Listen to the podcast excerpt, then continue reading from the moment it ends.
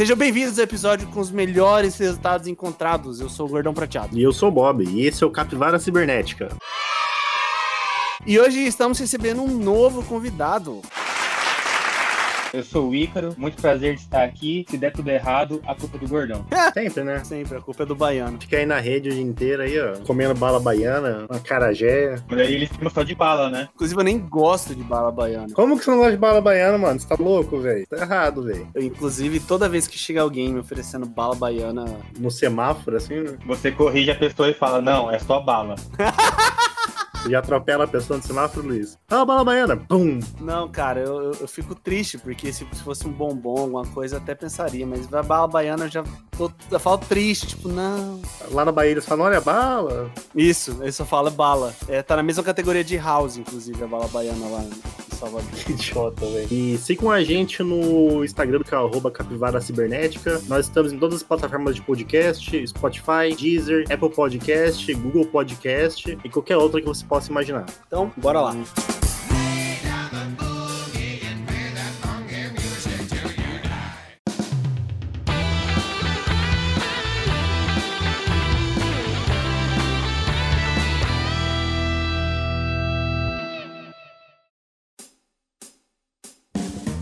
Hoje, o nosso bloco de notícias bizarras vai ser um pouquinho diferente.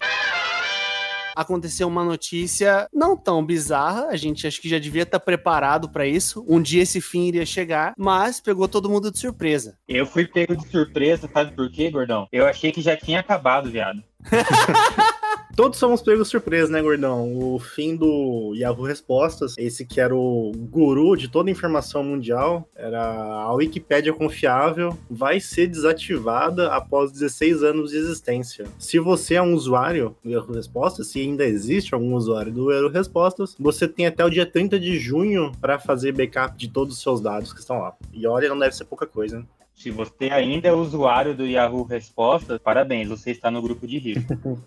Existe sim, até porque aqui no, no site do G1, da notícia aqui, a imagem que eles colocaram, a pergunta é a seguinte: só eu que não gosto da Juliette e acho ela falsa demais? E, e se você não sabe quem é Juliette, ela é uma participante do Big Brother 21, dependendo do período da história que você ouvir esse podcast, ela foi a vencedora do Big Brother 21. Ou não. Você vai lançar uma nova versão desse programa só pra falar o ganhador certo? Claro que vamos. Quem vai ganhar vai ser o Gil, rapaz. Respeita, respeita o moço, hein? Eu vim do futuro e posso afirmar que Juliette é a vencedora do Big Brother 21, inclusive eu vi no Yahoo Resposta. Então, existem pessoas usando até hoje em dia o Yahoo Resposta, porque provavelmente não descobriram o- que o Reddit tem essa mesma função. Então, gente precisa falar que o Reddit, né, cara, ele é pouco conhecido pelos brasileiros, né? Que é uma comunidade mais. Talvez o pessoal dos games aí use mais Reddit, essa galera aí que gosta de cultura pop e tal, né? Mas tem muita coisa em inglês, né? E a resposta é um negócio mais brasilidade, assim, era o nosso Orkut, né, cara? Reddit é mais um Facebook da vida. mas a galera do Yahoo Respostas vai acabar migrando pro Reddit. É assim que funciona, cara. Foi assim com o Facebook. Não, não, não. A gente vai lançar o Capivara Respostas, a plataforma do Capivara que vai sumarizar todo o conteúdo já produzido pela humanidade num único site, num único lugar. É, vai ser tipo a arca de Noé do conhecimento humano. E todas as pessoas que escutam vão poder contribuir para que seja uma fonte bem confiável de informação. De dentro da cadeia, qualquer lugar. Alguma coisa assim, vocês têm de memória assim do Yahoo Respostas, tipo, do, do, do íntimo de vocês, alguma memória afetiva do Yahoo Respostas? Me salvou muitas vezes já as respostas, cara. Muitas vezes. Devo grandes notas na faculdade aí, a esse site maravilhoso. Cara, eu confesso que eu pulava o Yahoo Respostas, porque sempre que eu achava alguma resposta dele era a galera zoando. Eu tinha dificuldade de achar respostas sérias lá dentro. O pior é que ele tem, na maioria das vezes, ele tem respostas sérias. Só que o problema é que eu acho que é o contrário. A maioria das perguntas não é feita de forma séria. Exatamente. é, tem muita pergunta zoada. Não é, não é resposta zoada, não. Tem esse problema também. A gente separou aqui ó, algumas dessas perguntas icônicas do Yahoo Respostas. A primeira delas eu acho sensacional, que é o seguinte: a pergunta é: por favor, me ajudem. Qual é o nome dessa música? Essa pergunta ela foi feita na sessão de religião e espiritualidade. Entra na minha casa. Não é essa música? Então, era o que se esperava esse tipo de música. Só que a pessoa fez escrever o seguinte: eu vou escrever um trechinho aqui que eu acho que dá pra entender qual música é. Me perdoem pelo meu inglês, mas é tipo assim: Weka to the jungle, Wiga Faragays. Wicca Evra Trei Wall, Latala Denem. E aí a pessoa escreveu da- do jeito que a música é da cabeça dela. Você provavelmente vai ouvir uma versão dessa música agora. Pablo, qual é a música, Pablo? Welcome to the jungle. We got fun and games. We got everything you want. We got your name. E no meio ainda tem Django, Weka to the Jungle, tananananananananis. Luiz, eu acho que isso corrobora uma tese que a gente defendeu alguns programas atrás. Que era, não importa falar inglês correto, importa se, você, se a sua mensagem ela foi entendida. E aqui funcionou, velho. Você lê isso aqui, você na hora já lembra de Welcome to the Jungle. Uma das respostas, inclusive a resposta favorita, a pessoa ela conseguiu adivinhar que era Welcome to the Jungle. A pessoa viu isso, essa pergunta na sessão de religião e espiritualidade, conseguiu identificar que era uma música do Guns N' Roses e conseguiu identificar que é o idioma que a pessoa estava falando era o inglês. Falando não, né? Escrevendo, mas certeza que ela estava digitando e na cabeça dela tocando Welcome to the Jungle. O Axel Rose, inclusive, cantando da forma que ela escreveu. Mas por que, que você tá questionando a questão de religião e espiritualidade? Ele foi no lugar certo, pessoas iluminadas pra responder ele. Ele tá falando qualquer outra língua, menos uma língua humana normal. Só uma pessoa com revelação divina poderia ter dado a resposta que essa pessoa realmente queria. Ele foi no lugar certo. Quem nunca cantou uma música em inglês toda cagada? Até hoje, né? Até hoje! Canta certo, mano. Você acha que eu sei todas as músicas pra cantar certo? Você não consegue cantar nem uma música em português direito. Imagina cantar em inglês. O brasileiro ele não consegue cantar o hino. Eu queria tanto tirar a versão da minha cabeça daquela me arde o olho, me arde o ouvido. Não, essa e, e tantas outras. Eu boto uma fé que esses caras que cantam em churrascaria aí, cantam na noite, o maluco escreve a letra tudo cagado num papel assim, do jeito que ele fala, pra ele cantar. Se ele escrever do jeito que é, certo em inglês, ele não vai conseguir falar. Aí ele escreve, tipo, welcome mesmo, é o welcome pra fazer, mano. É assim que fala, é o welcome. Ó, não é por nada não, mas a banda que tocou na minha formatura do ensino médio tocou Sweet Child O' Mine, cara. E tenho certeza que foi na pegada desse cara aí que eles cantaram Sweet Child O' Mine. É assim que a gente aprende, mano. Repetir som é muito fácil, entender é outro 500. Puxa outra pergunta aí, Bob. Uma pessoa anônima, porque, né, fez uma coisa ilegal, então ele quer manter o anonimato. Na sessão de computadores e internet, ele fez a seguinte pergunta há 10 anos atrás. Eu acho que vale ressaltar que foi há 10 anos atrás. Fiz o download de música na internet, mas não era o que eu queria. Como eu faço para devolvê-la? Olha, eu acho que eu preciso de uns 30 minutos só pra poder pensar em formas diferentes de como responder esse ser humano. Tem uma resposta que é maravilhosa. Usuário aqui comentou: grava um CD e manda pelo correio. Pronto, que é a melhor forma de desenvolver a, a música. Mas, mano, você lembra como era baixar uma música 10 anos atrás? Era praticamente uma aventura. Era um puta risco, mano. Você tinha que achar o lugar certo, ou então você corria um risco violento usando esses. Eu não sei o nome disso. Como que é o nome da. Tipo, esses. É, é, sei lá, plataformas de download, eu posso chamar assim? Tipo, Emule, Casar. Nossa, velho, isso aí era uma bomba de vírus, né? Era um pouquinho perigoso. Tinha que usar uns torrent meio suspeito da vida, uns ares. Nossa, música nunca baixei em torrent. Porque a chance de vir alguma coisa a mais além da música era muito grande. Eu fico imaginando o que, que chocou tanto esse cara a ponto dele não querer a música. Porque se ele fez um download de uma música, foi porque ele procurou essa música, só que veio algo completamente diferente do que ele tava esperando. Ah, às vezes ele procurou versão acústica e veio versão ao vivo, gravando DVD. Aí não deu certo. Ah, entendi, entendi. É, dependendo inclusive de quem canta ao vivo, fica uma merda, né? E tem estilo de música ao vivo que não dá certo, né, cara? Imagina você escutar um. Como é que é o nome daquele cara que canta as músicas do sucesso hoje lá? O... Alan Jackson. Cantou a música do filme do Homem-Aranha, da animação. Eu lembro do Homem-Aranha, do primeiro filme do Sanheim, que o Nickelback canta. Inclusive, Nickelback ao vivo deve ser uma merda gigantesca. É, não que gravado seja muito diferente. Sim, imagina o Nickelback ao vivo. Aqui, ó, é a Post Malone. Vamos, show do Post Malone ao vivo dessa merda. Que o Post Malone, inclusive, na pandemia, ele fez uma live fazendo um Nirvana cover. Oh, foi muito bom, cara. Post Malone é puro. Como é que chama aquele bagulho que muda a voz lá? Autotune? É tudo autotune, velho. Que isso? Ele, ele nem se esforça pra cantar, velho. Então, autotune, velho. Todos esses caras que cantam trap é autotune, velho. Que isso, ó, tá mexendo com uma classe. Quando que vai ter autotune na gravação do próximo podcast? Estamos precisando aí. E a última? Uma pergunta que muitos ainda não conseguem responder.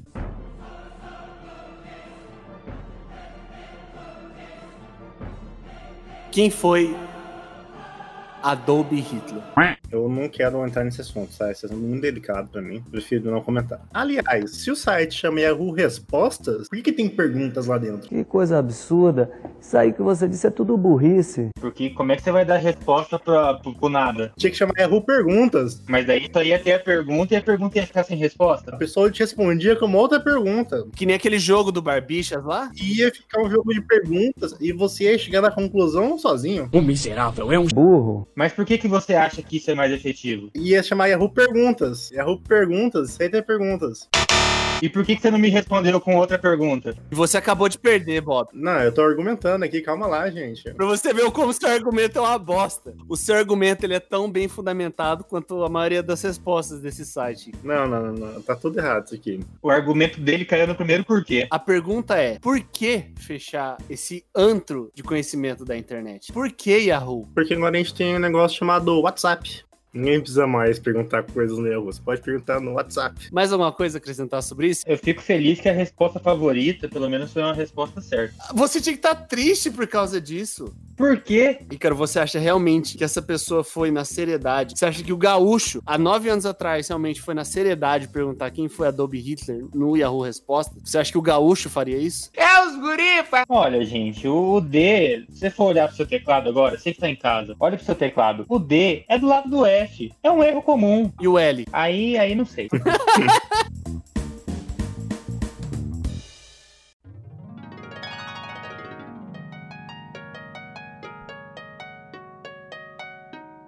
Parando de falar um pouco sobre Yahoo Respostas e falando um pouco sobre respostas, a gente vai comentar hoje sobre métodos de busca na internet, como não pesquisar coisas na internet, como pesquisar e como a gente demorou para aprender isso. Então, já que o Bob falou agora há pouco sobre o WhatsApp, o grande sucessor de conhecimento do Yahoo Respostas,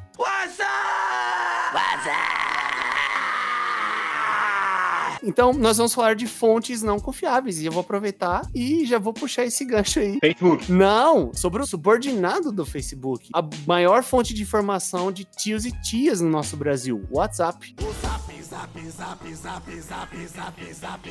Tudo é Facebook hoje em dia, né, cara? Eu odeio entrar no negócio by Facebook. É é muito errado eu ser contra a inclusão digital hoje em dia? Depende, é com alguém da sua família? É, não, é com um grupo de risco mesmo. Qual que é o problema do velho ter acesso ao WhatsApp? Ele realmente vai mandar as coisas e vai tá cagando. O problema é que ele não sabe usar. Olha aí, cara, eu vou falar um negócio pra você, cara. O fato do velho saber encaminhar qualquer coisa no WhatsApp, pra mim, é um grande avanço, cara. Não, velho, mas minha mãe todo dia vem perguntar: como é que eu mando esse contato aqui pra minha irmã? Como é que eu mando esse contato aqui pra minha tia? Ah, mano, já te mostrei como é que manda a porra do contato 15 vezes. Toda vez tem que perguntar como é que manda o negócio do contato, velho. Mas, Bob, é que nem no colégio. Informação útil a gente não aprende, mas o que não presta a gente faz rapidão. Minha mãe, eu tenho que ensinar toda vez ela a tirar um print, mas pra passar fake news, velho, a bichinha é muito braba. É porque é mais fácil, né? Você clica no. Já tá, já tá do lado do, do negócio errado, assim, já o botão de compartilhar, o do dedo do capeta ali já. Já vem do lado. E a tendência é, é aumentar isso aí, cara. O WhatsApp, ele na, na pandemia, cara. No começo da pandemia, tinha alguns grupos que eu participava, eu via alguma coisa, eu, eu ficava com sangue na cabeça. Eu falava, gente, presta atenção, isso aí é fake, bababá. Aí, cara, uma hora eu simplesmente falei, não, cara, eu não vou gastar minha qualidade de vida resolvendo essa bucha. Deixa que a seleção natural cuida, cara. Eu, desisti de educar o velho no WhatsApp. É, eu tenho um grupo de WhatsApp que é eu comigo mesmo, que serve pra eu me mandar as minhas próprias fake news pra mim mesmo, e um ou outro grupo só. Então não. Que esquizofrenia, hein? Caraca! Qual que é o nome do seu grupo, Alone? Ter grupo de WhatsApp com você mesmo é muito bom, velho. Eu consigo mandar pra mim meus boletos, tem que imprimir na rua. Eu vejo um site que eu quero lembrar, eu mando ali. Eu penso numa coisa na rua, eu quero anotar pra salvar, pra pesquisar depois, eu já mando ali pra mim mesmo. Eu queria muito saber de onde surgem essas coisas, porque toda mensagem inútil que chega só tá escrito encaminhada lá em cima. O WhatsApp, agora, ele, ele fez uma coisa muito boa, pelo menos pra quem tiver vontade, né? Pra coisas que são encaminhadas com frequência, eu não sei se vocês perceberam, mas ele colocou um botãozinho de busca pra você procurar aquilo no Google, pra você checar se a informação, não checar se é real, mas pesquisar no Google, parar de colocar o WhatsApp como oráculo de informação e ir pro lugar certo. É, não que você não vai cair num, nos lugares do também dentro do Google, né? Mas O Twitter tem algo parecido também. o Twitter é o esgoto da humanidade, cara. Tudo de ruim tá lá dentro. O problema, o, o Twitter, ele, ele é um pouco mais ditatorial. O Twitter, quando ele pega alguma coisa que é fake, ainda mais for de gente famosa, ele vai e, e simplesmente fala, ó, conteúdo duvidoso, pá, bloqueado. O WhatsApp não, o WhatsApp vai do bom senso de cada um. E velho não tem bom senso em relação à tecnologia.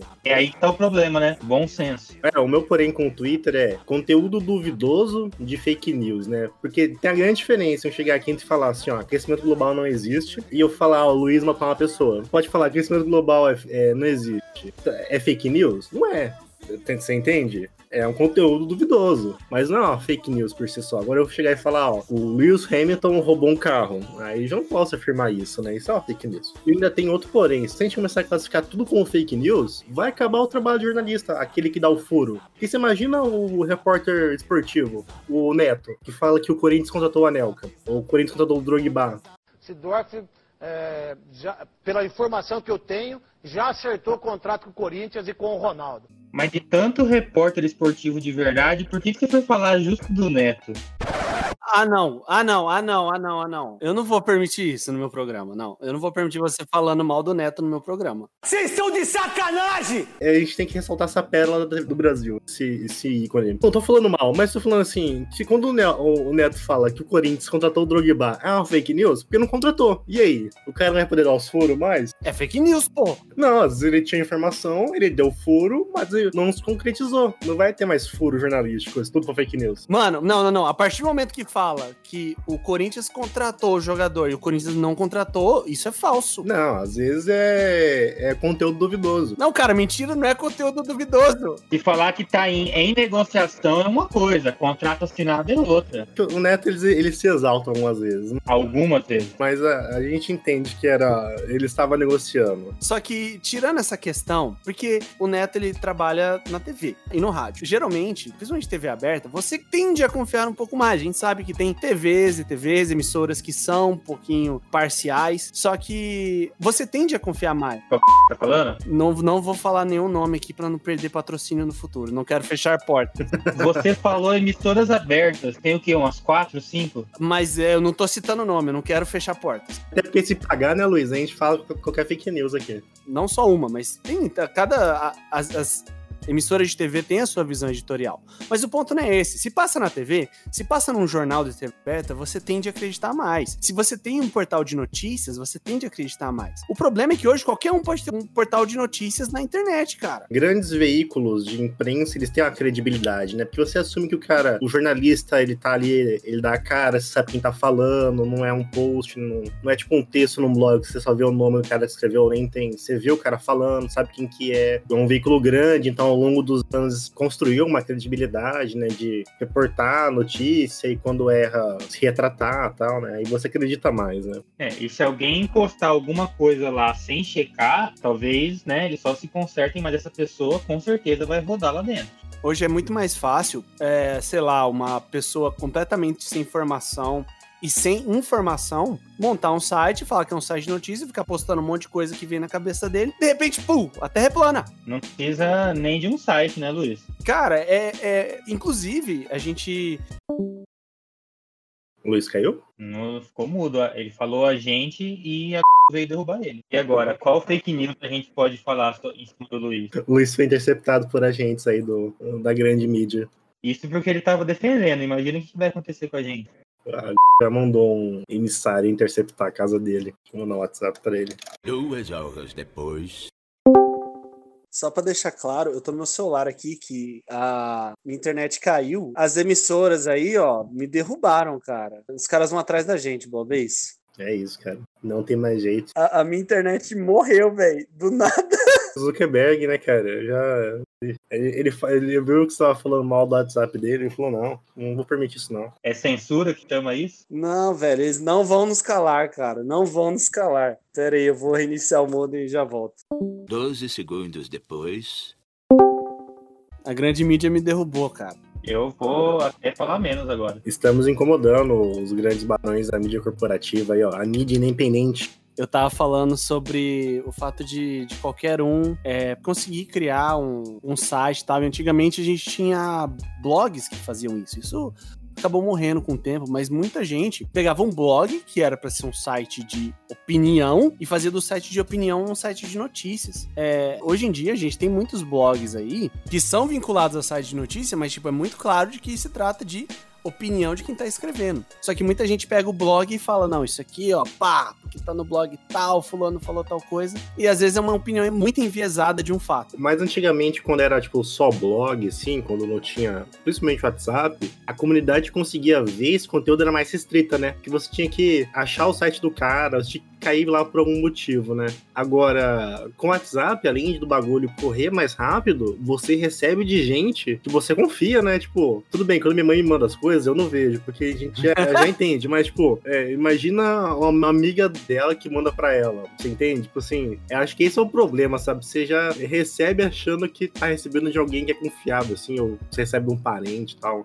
O problema é ter mais de 50 anos, é isso. É o grande problema, cara. A gente velha, você tá pra incomodar, velho. E você lembra quando começou a internet, que os caras falavam? Nossa, vai ser uma maravilha. O cidadão lá de Madagascar vai discutir filosofia com alguém de Nova York. Porra nenhuma, mano, é só putaria.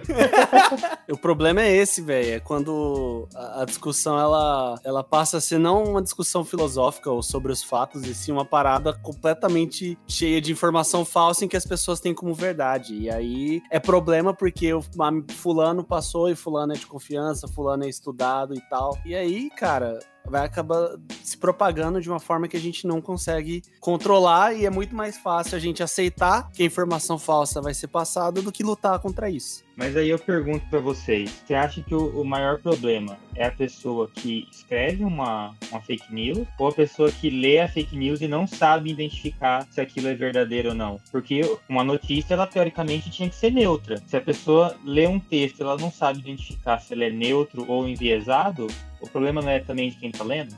Eu acho que se é enviesado ou não é menos relevante. Pode ser enviesado. O problema é ser mentira. Tipo, por exemplo, quando a gente escreve um texto, a gente sempre escreve. Não tem como não ser enviesado, né? Porque a gente sempre escreve da nossa perspectiva, né? Ou, tipo, o jornal tem a parte do editorial, tem parte de comentários, isso não é um problema. O problema é quando você coloca um negócio que não tem, tipo assim, em vez de você colocar, ah, entrevistei o delegado da, da, da de polícia, falar, ah, fontes indicam, é, sabe, no livro tal o cara fala isso, ou na revista, ou alguém, sabe, sem ter algo mais concreto para sustentar aquilo que a pessoa tá falando. Ou às vezes até citam a fonte, mas aquela fonte não falou aquilo, né? Sim, tira do contexto, uma informação. O fato de tirar do contexto, isso a gente tem desde o, dos primórdios da, da humanidade. O problema é, tipo, a pessoa acreditar cegamente nisso, entendeu?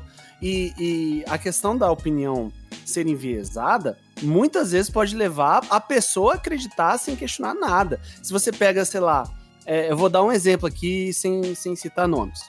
Vamos supor que a gente teve algum ex-presidente nosso aqui. Vou chamar esse ex-presidente de polvo.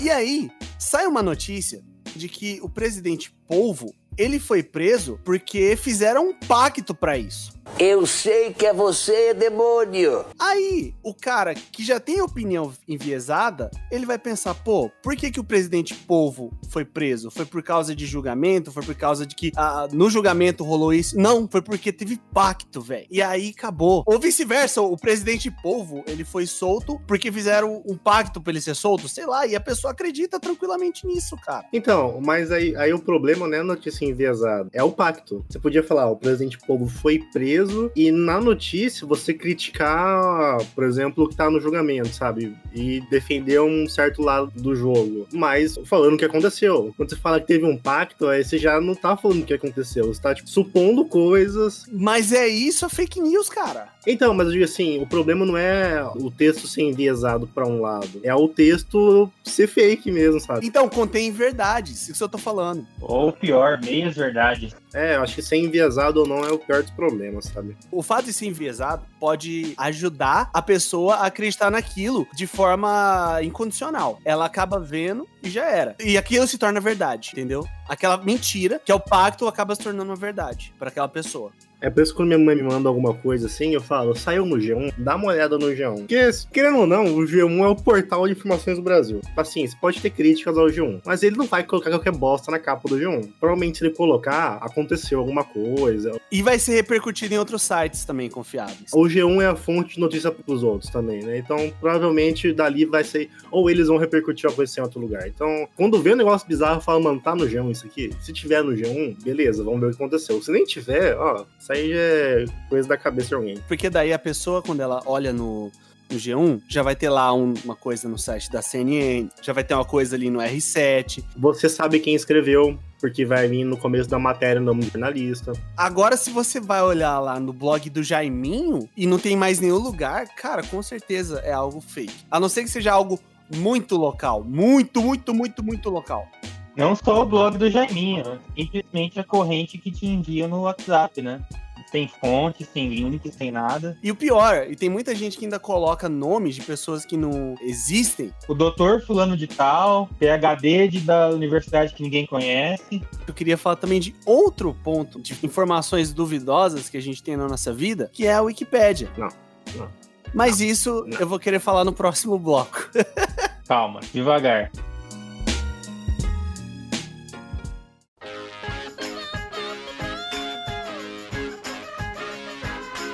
Falando então sobre Wikipédia, eu quero trazer um tópico aqui que a gente viveu, que foi a pesquisa na escola. Como que vocês faziam a pesquisa de vocês na escola? Seja no ensino fundamental, no ensino médio. Começando com você, que era o nosso convidado. Até o ensino médio, três primeiros links do Google e quatro teclas do computador. Como assim com a teclas do computador? Como você é burro, Ctrl C, Ctrl V. Caraca, eu sou muito burro mesmo. burrice. E você, Bob? Ah, a gente imprimia a Wikipédia, né? Você bobeava assim, você dava uma coladinha no, no Word, pagar aquela logo do Wikipédia, pagar o cabeçalho, Aquele editar. Pintar todas as letras de preto em vez de tirar o hiperlink. tirar o caps look, assim e tal, tirar o índice pra dar aquele miguezinho. E, mano, blau, velho. Até tava pensando nisso quando a gente pensou na pauta, né? Tinha, tipo, as fontes de informação era Wikipédia, porque Wikipédia é o repositório global de conteúdo, informações e tudo mais, né? É a nossa nova Alexandria. É a Barça dos tempos modernos. Naquela época, internet não era um negócio muito comum. Ah, Hoje a gente fala Wi-Fi, né, pra se referir à internet. Naquela época era DSL. Antes disso ainda era internet de escada. E a gente fazia trabalho mesmo assim. Tinha os provedores de internet, nem sei se tem provedor de internet mais. Sempre tinha um site do provedor, então a, a UOL tinha o site do UOL, dentro do site do UOL tinha vários tipos de coisa lá, tinha o da Terra, tinha o da IG, tinha o MSN. Aí tipo, pegava coisa nesses lugares também, assim, pra juntar e tal. Lembro até uma vez, precisava fazer um trabalho e a gente não tinha, não tinha internet em casa ainda na época. E eu tinha um computador que eu não conseguia nem lugar na discada. O pai pediu pro meu primo fazer na empresa, assim, e na empresa tinha aquelas impressoras matricial, sabe? Que imprime tudo com pontinho, assim, que não imprime as letras normal, e destaca a lateral da folha, assim, porque é tipo um fax. É pior que um fax, eu acho. Aí meu primo imprimiu o Wikipedia, veio tipo 50 folhas da impressora matricial, assim, ó. Parecia um livrinho, velho. Aí tinha que destacar toda aquela bosta, copiar. Nossa, que inferno, velho. Basicamente era isso que a gente fazia, né? Eu já fiz um trabalho no meu ensino fundamental, os primeiros trabalhos assim, grandes, com capa e tal, meio pegada meio, bem entre aspas, científica. E eu, e eu copiei, era sobre cultura japonesa, eu copiei tudo. Eu copiei tudo da internet, foi tudo, cara, tudo da Wikipedia. Você não se deu nem o trabalho de copiar um parágrafo e pular outro? Não, e nem lia, eu tava copiando, só copiava. Cara, tinha o editar, tinha o editar no meu trabalho impresso, pra você ter ideia. De tão relaxado que foi. E tinha uma coisa maravilhosa nessa época, que era não precisar da fonte das coisas que você tá falando. Não, você pode falar qualquer coisa, velho, você não precisa da fonte. A escola, a escola é isso, cara. Se não tiver errado, não tem problema. Não precisa estar certo também, né? É, fulano de tal falou isso, isso aqui, ó, tá no livro tal. Não, mano, caguei, velho. Só botar lá o negócio e bola pra frente. Eu falei isso no nosso episódio sobre inglês, que a Wikipédia em inglês ela é maravilhosa. Eu busco muita informação na Wikipédia em inglês. Americano leva mais a sério, né? Só que a Wikipédia em português tem esse detalhe, né? É escrito por brasileiros. Ué, ué. E quando você tem algo escrito por brasileiro, cara, você não pode levar tão a sério. Mas, ainda assim, não deixa de ser uma fonte de informação. Nem sempre tá correta, mas tá trazendo a informação. Dá informação! Ô, mano, mas o Wikipedia é muito útil quando você quer fazer uma procura rápida, assim. Ah, o que, que é isso aqui? Você joga no Wikipedia, vai ter tipo um bagulho. Ou qual que é a fórmula de tal coisa? Você joga lá, pô, já tá ali na cara. Você não tem que abrir um site que tem um texto gigante pra te ensinar um negócio. Não, mano. Quero saber lá, qual que é a fórmula do campo elétrico aqui. Wikipedia, mano, já vai estar tá lá, assim. Você só pega a fórmula e pau, velho. Que fórmula? Eu quero saber onde nasceu tal pessoa, velho. Eu vou na Wikipédia. Você joga no Wikipedia, pau. É, bem, é mão na roda, velho. Ou você quer, tipo, Zack Snyder, vai estar tá lá no, na Wikipédia dele. Quem que ele é casado, os filhos, tudo. Você já, mano, altura, peso, você já pega na hora, velho. Se eu quero saber quantas pessoas moram em Aral Moreira, velho, eu vou na Wikipedia. Eu não vou no IBGE procurar isso aí, pô. Entrar no site do IBGE dá muito trabalho, você tem que procurar a cidade, clicar. Wikipedia não, mano, tá ali na cara. Já tá a bandeirinha da cidade, uma foto aérea da cidade, todas as informações que você precisa. E com fonte, inclusive. Isso é bem importante, porque a gente fala desse meme que é a Wikipedia, só que se tem fonte, na Wikipedia sempre marca alguma coisa que tem, tipo, uma fonte e tal. Se tem fonte, é, é uma informação muito válida. Principalmente se você puder entrar na fonte e conferir isso aí. Dá pra saber se a pessoa colocou a fonte certa, né? E o Brasil Escola? Vocês usavam o Brasil Escola? Puta, Brasil Escola, velho. Lendário isso aí. Bom demais, velho. Tá na faculdade, esse Brasil Escola. Bastante também. O Brasil Escola já me ajudou a fazer muito trabalho de geografia, cara. Não tá escrito o tanto de vezes que eu devo ter procurado sobre a Amazônia no Brasil Escola. E, e de quem que é o Brasil Escola? Da UOL, velho. Olha como essa terra plana gira, cara. O UOL, que é um dos maiores memes de notícias sérias, tem o Brasil Escola. Era muito bom, tipo, ah, preciso estudar um negócio rápido aqui, tipo, coisa de biologia. Ah, entra no Biologia do Brasil Escola lá, que vai ter, tipo, os, todo o ensino médio de biologia no Brasil Escola. Mais algum portal assim que vocês lembram que ajudava muito em trabalho de escola? Ah, que eu me lembro é fazer escola e info escola é a mesma coisa, né? E na faculdade, vocês lembram que vocês faziam a mesma coisa que vocês faziam na escola para fazer trabalho ou levavam um pouquinho mais a sério? Ah, ensino superior, né? Você tem que levar as técnicas. Você continua entrando no Wikipedia só que só para pegar a fonte. eu não sei se você teve essa disciplina, Icaro, mas pelo menos eu e o Bob a gente teve uma matéria que foi de metodologia e redação científica. A gente aprendeu um pouco a pesquisar as coisas em base científica, mas não vou mentir, não. Diversas aí, ó, muitos relatórios foram feitos pela Wikipedia, cara. É assim, na faculdade acho que tem dois momentos. Tem muito trabalho no começo, que é daqueles laboratórios. Aí você tem que fazer a introdução, não sei porquê, os caras pedem introdução em trabalho assim, mas eles pedem. Aí você faz um negócio mais tranquilo, assim, tal, né? Eu acho que essa parte de pesquisa mesmo a sério na faculdade vai entrar mais quando. Ou quando você faz um IC. Iniciação científica. Daí você tem que pesquisar mesmo, bagulho a sério. E no TCC só. Nos outros trabalhos da faculdade, assim, você faz o um negócio mais, mais batido, assim, porque não, não tem. A parte de discussão do trabalho geralmente é. Você não discute com outros trabalhos. Você só fala o que aconteceu no bagulho e. É raso, é bem raso. É, e tipo, a, nosso curso tinha muito relatório lá, aqueles relatório de impacto ambiental tal, aquelas buchas de canhão lá. O que, que a gente fazia? A gente pegava uns modelos de empresa e só alterava, porque daí é o modelo de empresa, né? Deve estar tá certo. Os caras estão ganhando dinheiro com isso, não é possível que tá errado. É, deve estar tá certo. Ô Ícaro, você que faz uma faculdade bem diferente da que a gente fez, porque quando você faz exatas, é umas coisas, tipo, meio práticas, você vai olhar fórmula, blá blá blá. Você que faz uma faculdade de gastronomia, como que funciona a pesquisa para isso aí, cara, nessa área? É tipo, tem que entrar no site da Ana Maria, assim, um Palmeirinha, tem uns. é, cara, é, se você tá começando, não vou mentir, não. Pode ser uma um boa forma de começar, pra você ter noção, mas bons canais.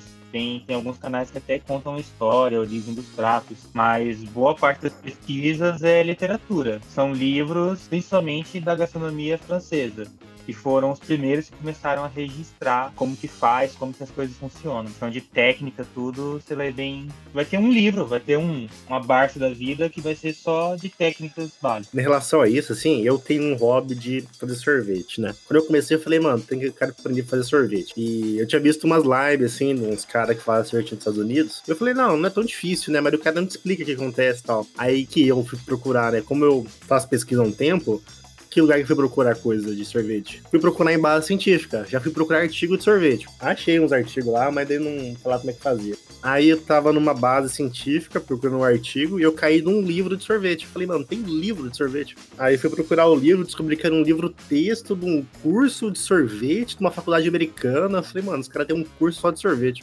Aí baixei o livro, mano, e vem tipo 500 páginas da indústria do sorvete. Você provavelmente pegou o livro da pós-graduação de alguém. Eu nem sabia que dava pra escrever 500 páginas só sobre sorvete. Esse é um ponto também que na faculdade, às vezes a gente acaba pegando alguns livros na biblioteca. É, eu não tinha tanto esse costume.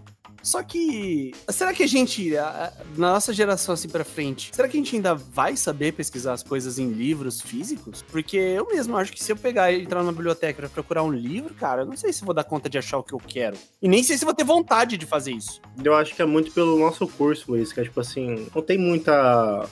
Tirando ali o primeiro e segundo ano, que tem tipo os livros de cálculo e tal, depois não tem muito livro texto a ser seguido, né, nas matérias. Agora, você pega, tipo, na- sei lá, tipo, pessoal da, lá, biologia, medicina, esses caras que ma- ao longo da faculdade, eles têm mais livros, textos que eles precisam usar, né. O nosso, assim, os que a gente precisava mesmo pegar era aqueles faculdade, né, cálculo, não sei o quê, métodos numéricos, física. Mas aí que tá, esse tipo de informação que tem nos livros, a gente não consegue com muito mais facilidade na internet? Ah, vocês estão falando livro texto, mas o próprio livro texto não precisa mais ser algo físico, né? A vantagem do livro é assim, tá ali, você sabe onde é que tá, sabe? Você não precisa procurar. Você pegou o livro, você vai no índice e acha informação. A vantagem da internet é que você tem mais opções de informação, né? Assim, você não ficar restrito àquele exemplo do livro, você não ficar restrito àquela explicação daquele conteúdo, né? Eu acho que mudou muito foi o YouTube, né? Agora, em vez de você procurar alguma informação, ah, o tal conteúdo, de tal matéria, em vez de eu pegar o livro, eu procurava no YouTube alguém explicando aquele conteúdo, porque é muito mais fácil entender alguém explicando que você tem que pegar o livro e ler, né? O problema do YouTube é que entra naquela questão que a gente comentou lá no começo, sobre às vezes acabar tendo alguma informação errada. Tem que saber filtrar, né? Eu vou dar um exemplo, o Manual do Mundo. Cara, o Manual do Mundo atinge muita gente. E, e, geralmente o Manual do Mundo faz experimentos com base científica. Não necessariamente o Iberê vai, vai saber, é, tipo, toda a teoria por trás do negócio ali, entendeu? Mas ele dá uma explicada por cima. Essa explicada por cima é o suficiente? Então, mas eu acho que o Iberê, ele é tipo ensino médio. A abordagem de mecânica que tinha na escola, completamente diferente da abordagem de mecânica que tinha na faculdade.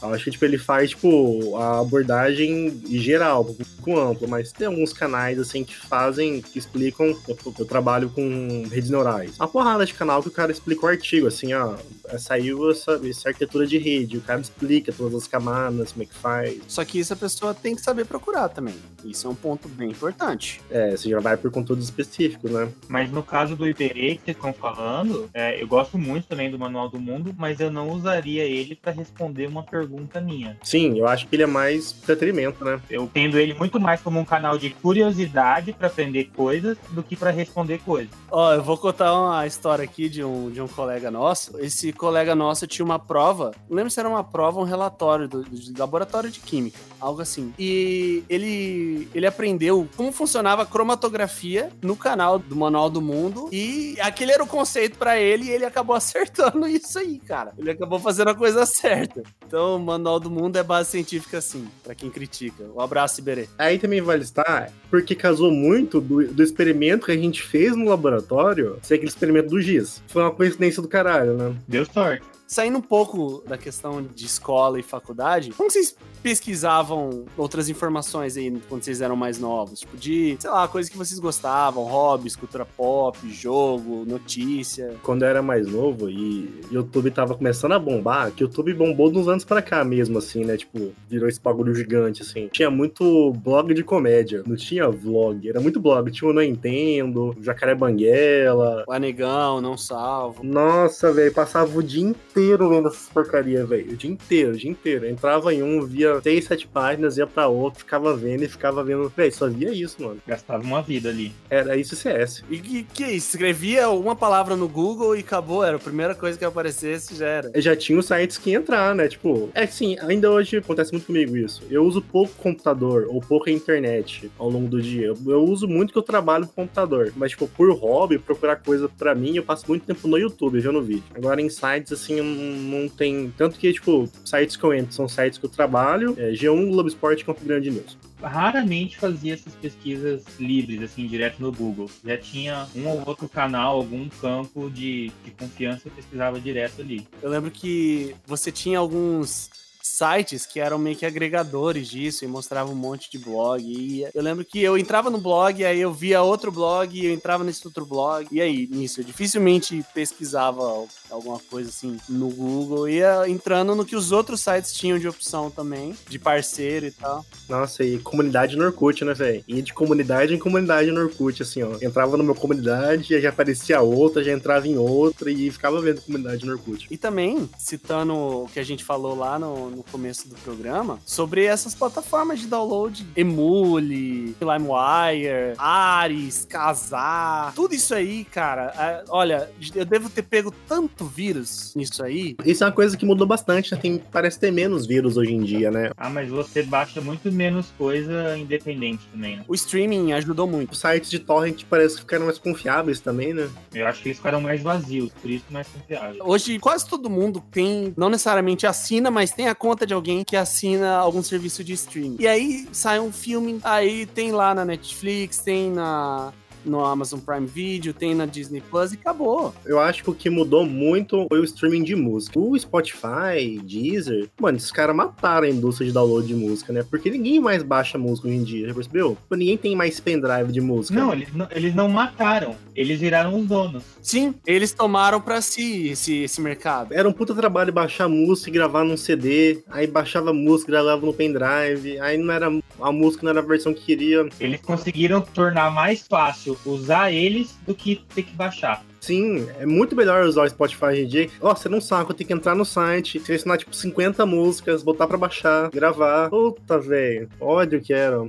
Não só isso, o próprio YouTube, você tem planos de celular que deixam o YouTube limitado. E aí as pessoas simplesmente colocam uma coisa no YouTube e deixam tocando no celular mesmo, no carro e pronto. Você não precisa se preocupar mais com isso. Mas assim, eu digo tem menos vírus, porque antes eu lembro que eu pegava uns vírus assim, mano, de abrir imagem no Google Imagens. Sem clicar numa imagem, a imagem chegava num site, vírus. Ah, nossa, mano, eu só cliquei na imagem, velho. Não fiz nada, não baixei nada e já travou o PC. Sempre fui entusiasta, principalmente de jogos de, de emulador. Jogava muito Pokémon. Então, eu não faço ideia de quantos vírus eu já peguei no meu computador baixando o ROM de Pokémon do Game Boy. Não faço ideia. E hoje é um negócio que parece que é muito mais tranquilo. Não, Pokémon é inocente. Pokémon não dá vírus pra ninguém, não. Ah, não dá, não. Eu, eu lembro que na minha escola rola um cara tinha um CD de GBA que tinha, tipo, 500 jogos de GBA e o emulador. Aí ninguém pegava vírus, que era o mesmo CD pra todo mundo, assim, ó. CD rodou a fora inteira, velho. Ou todo mundo pegava, né?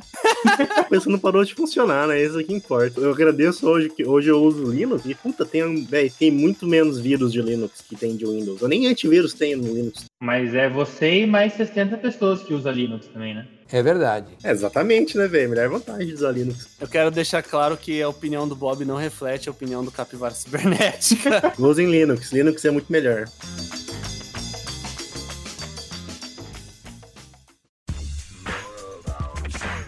A gente falou sobre como correr de fake news, como não cair em golpes, não cair na conversa do tio do WhatsApp. E a gente já falou as cagadas que a gente fazia quando a gente era mais novo. E você já viu que hoje tem o golpe do golpe? Como é que é? Hoje tem o golpe do golpe. Tipo, ah, o hacker vazou informações do Facebook, tipo, dados de usuários. Aí o cara faz o golpe do golpe. Ele faz um site que assim, digite o seu CPF para ver se seus dados foram vazados.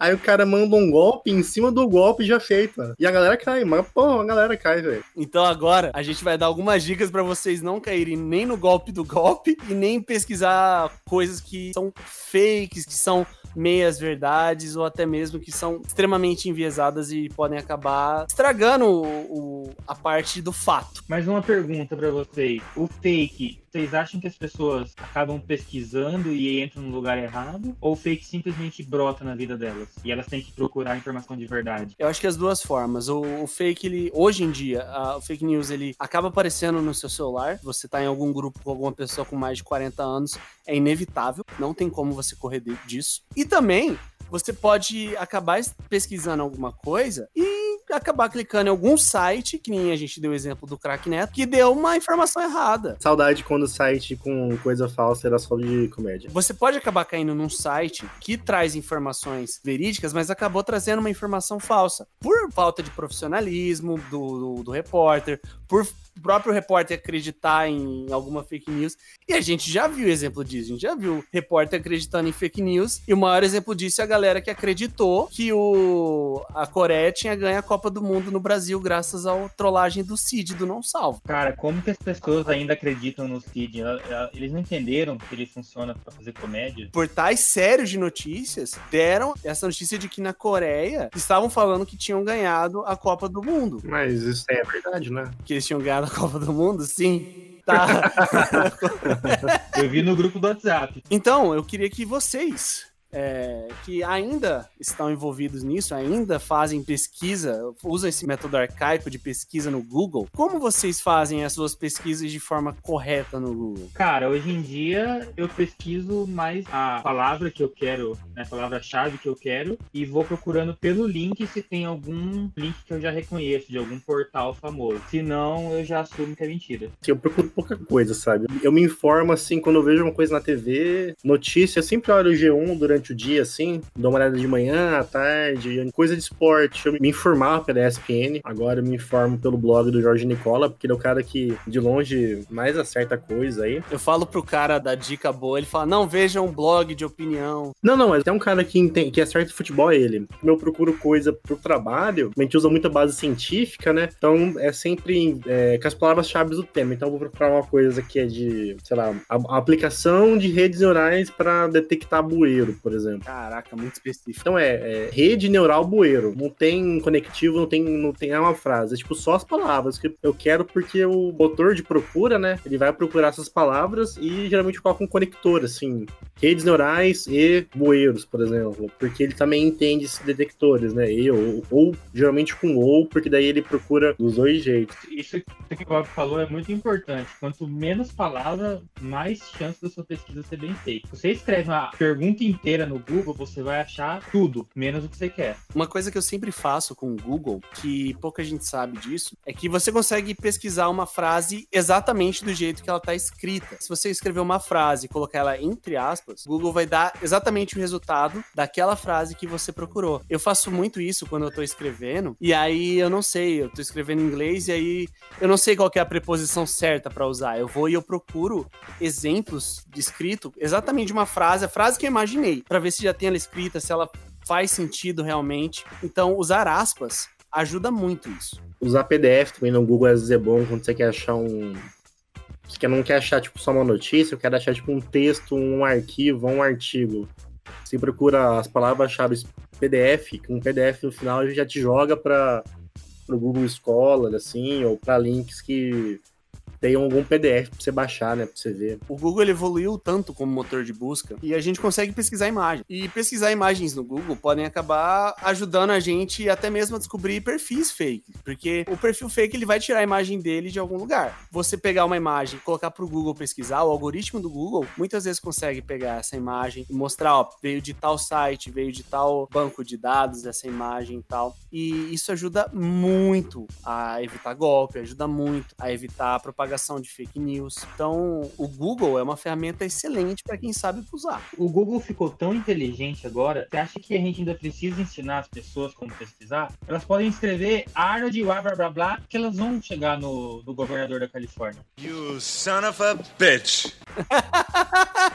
eu sou o tipo de pessoa que eu faria isso, inclusive, tá? Isso aí ele tirou de erro respostas, né? O, o Google fez o negócio mais difícil do mundo. Ele aprendeu a entender o usuário. Que nem o usuário sabe o que ele quer. Dá para concluir que o Yahoo Respostas, ele realmente tinha que chegar ao fim, porque o Google já faz isso. A pessoa, ela só precisa escrever o que vem na cabeça dela que ele entende. O cara do Welcome to the Jungle não precisaria do Yahoo Respostas se ligasse o microfone dele no Google do celular. Então, mais alguma coisa? Acho que era isso. Ah, você quer falar como não pesquisar?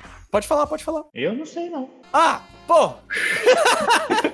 Levanta a bola, acho que ele ficar chutando já, né? Não? Caraca, velho. Achei que o cara vinha com a informação aqui. Aí, ó, como não procurar? Eu não sei, não, velho. eu não sei, não. Ah, eu não sei não. Sei não, tenho certeza não. É, eu não sei como não procurar. Essa parte eu não aprendi.